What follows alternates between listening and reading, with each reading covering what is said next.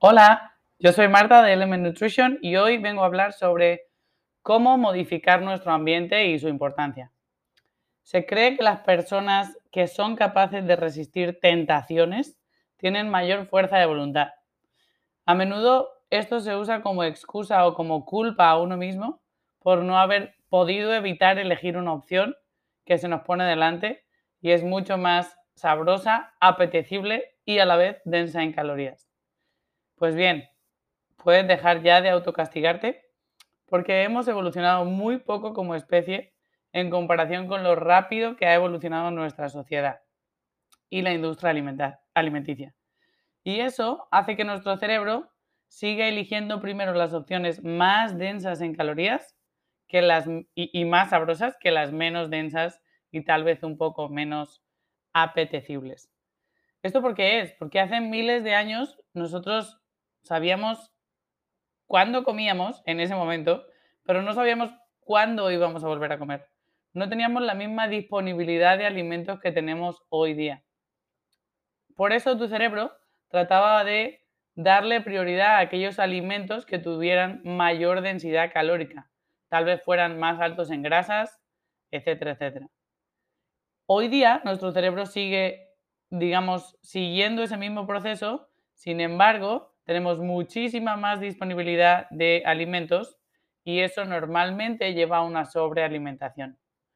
Coincide que esos alimentos más densos en calorías, la industria alimenticia, que al fin y al cabo sigue siendo una industria y sigue siendo un negocio, hace que sean los más sabrosos por tener un mayor contenido de grasa, de carbohidratos, por jugar con las texturas, por jugar con los colores, cosas que llamen nuestra atención y que lo hagan mucho más tentadores.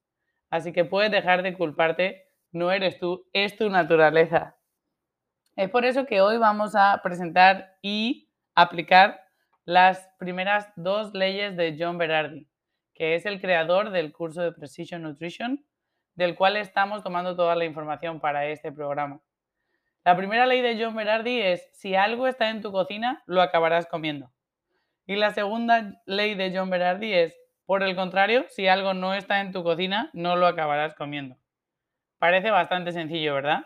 Sin embargo, los seres humanos no nos ponemos el camino fácil. No es una cuestión de tener mayor o menor capacidad de resistir a la tentación, es una cuestión de no ponernos ante esa situación de tentación desde un primer momento si no hay necesidad. No confíes en tu, digamos, poder de resistirte o tu fuerza de voluntad si no es necesario. No fatigues esa necesidad de tomar una decisión si en primer plano o en primer momento podrías simplemente no ponerte en la tesitura de tener que decidir entre algo más apetecible y algo más saludable. Entonces, llegó el momento de ponerse manos a la obra.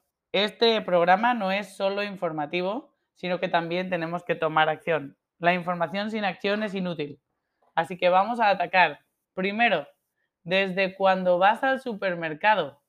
Es importante que, uno, vayas al supermercado sin estar en un estado de hambre. Trata de comer suficiente antes de ir a hacer tu compra. Y eso lo vamos a ver justo mañana con el hecho de que planifiques o programes un día a la semana para ir al supermercado. Si ya sabes cuál va a ser tu día, vas a poder evitar ir con hambre al supermercado. Eso no te ayudará a tomar mejores decisiones. Y la otra es, sobre todo, utiliza los pasillos de alrededor del supermercado y evita los pasillos centrales.